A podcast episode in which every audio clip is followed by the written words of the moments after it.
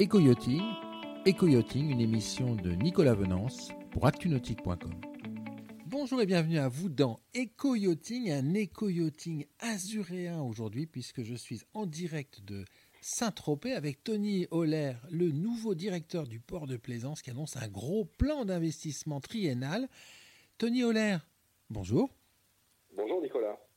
Alors Tony Holler, vous êtes le nouveau directeur du, port de, plaisance de Saint-Tropez. Auparavant, vous étiez le directeur général de la SNST, la Société nautique de Saint-Tropez.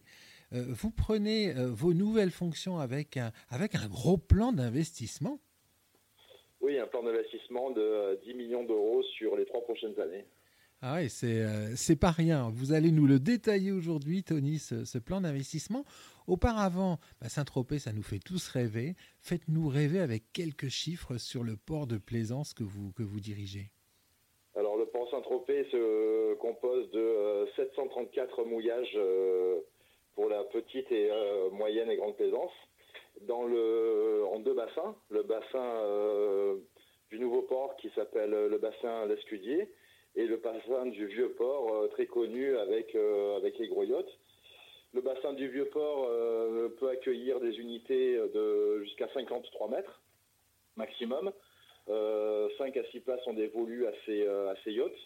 Et selon la taille des bateaux que l'on arrive à mettre, on va entre 28 et 30 bateaux de, grandes, unités. Il y a également dans le, vieux port de Saint-Tropez des amarrages qui sont réservés aux associations, comme l'association des plaisanciers ou la Société tropézienne des voiliers de tradition. Et ensuite, on bascule dans le, dans le nouveau port, donc le bassin Jean Lescudier, qui, euh, qui est réservé pour euh, la petite plaisance, donc des bateaux de, de 7 à, à 18-20 mètres, on va dire, et également euh, qui abrite les bateaux de la société nautique.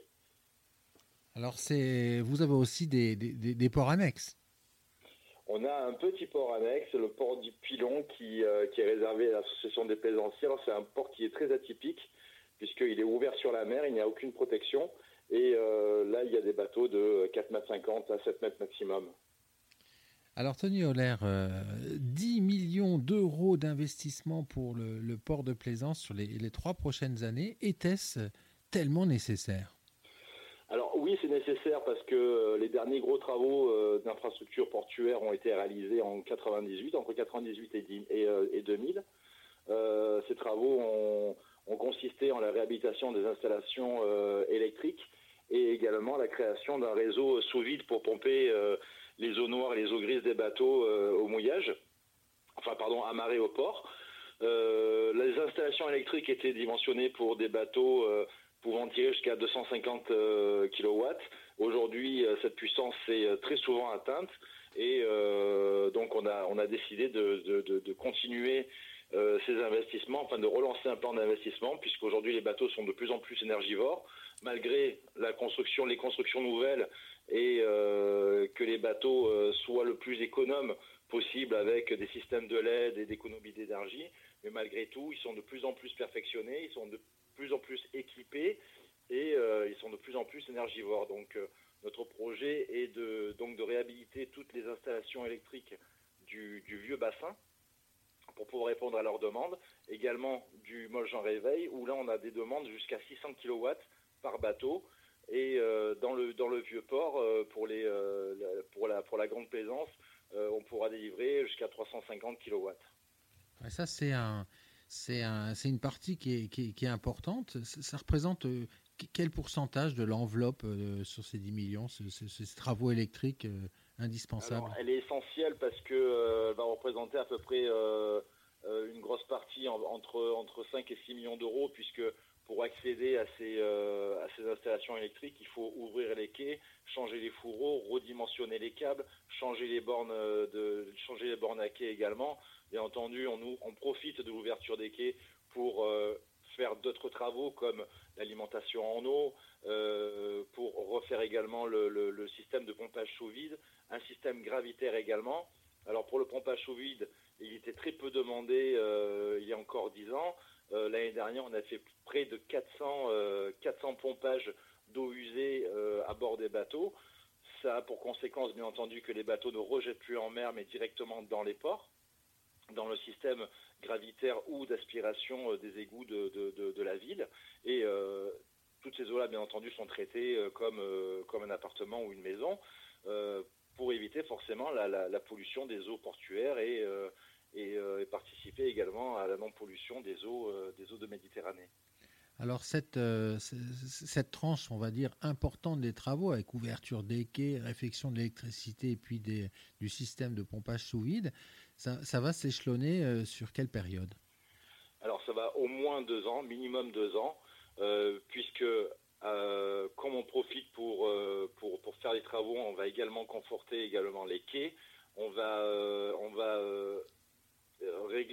le d'affouillement sous les quais parce qu'avec les, les, systèmes de propulsion des bateaux qui sont également là de plus en plus perfectionnés avec les, les hydrojets et, euh, une certaine catégorie d'hélice qui est, euh, qui est inclinable selon la manœuvre du bateau, euh, la propulsion d'eau contre les quais vient affouiller les quais et créer, des, créer des cavités. Donc on va en profiter également pour refaire toutes ces cavités, confronter également le, le, le, le Mol Jean Réveil et le quai Estienne d'Orve, qui, avec la montée des eaux, en prévision de la montée des eaux, serait l'un des premiers endroits qui pourraient être submergés. Et donc on va également prévoir, de, lors, de la réflexion des installations, de remonter le quai Estienne d'Orve de 40 à 50 cm pour que les bateaux soient plus en sécurité contre le quai et prévoir cette, montée des eaux.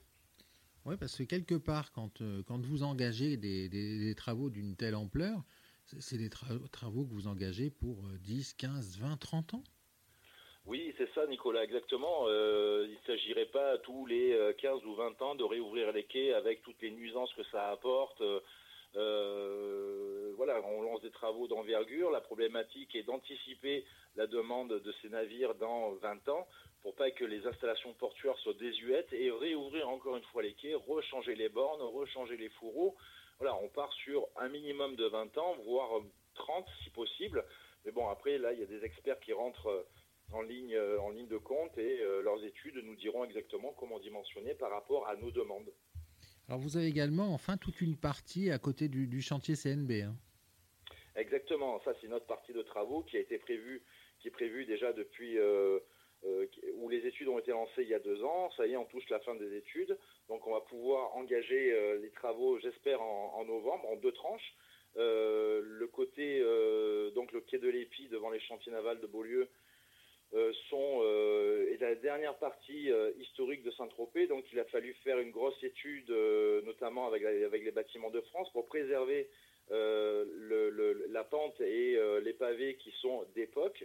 Donc il y a un système de, euh, de mise en place de, de dallage euh, transparent euh, et, un autre, et ensuite récupérer la hauteur des quais pour pouvoir exploiter correctement cet endroit-là, puisque c'est le dernier endroit qui a, où il y a une, une pente pour accéder sur les quais. Ce qui nous permettra d'avoir une uniformité du linéaire du, des, des, des, quais entre l'annonciade et, et la capitainerie en conclusion, j'imagine, Tony Holler, que c'est un sacré challenge quand même de prendre la direction d'un port comme celui de Saint-Tropez avec euh, comme première mission de, de, de, mettre en place euh, et, d'assurer ce, plan d'investissement triennal.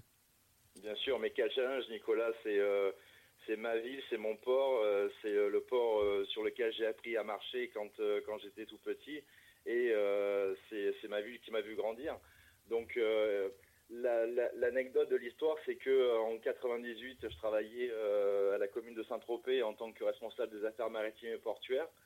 Euh, j'ai participé aux travaux à l'époque de réhabilitation des installations portuaires. Entre-temps, moi, je suis parti, j'ai un peu baroudé à droite, à gauche, et je reviens aujourd'hui en tant que directeur du port, et le dossier, le dossier de, réhabilitation des installations portuaires revient sur, sur le tapis. Donc c'est sympa, c'est sympa, on va dire. La boucle est bouclée. Merci beaucoup, Tony Holler. Merci à vous, Nicolas. Cette émission est accessible à tout moment sur la chaîne YouTube d'ActuNautique, mais aussi en podcast sur Spotify, Deezer, Apple, Google, Acast et SoundCloud.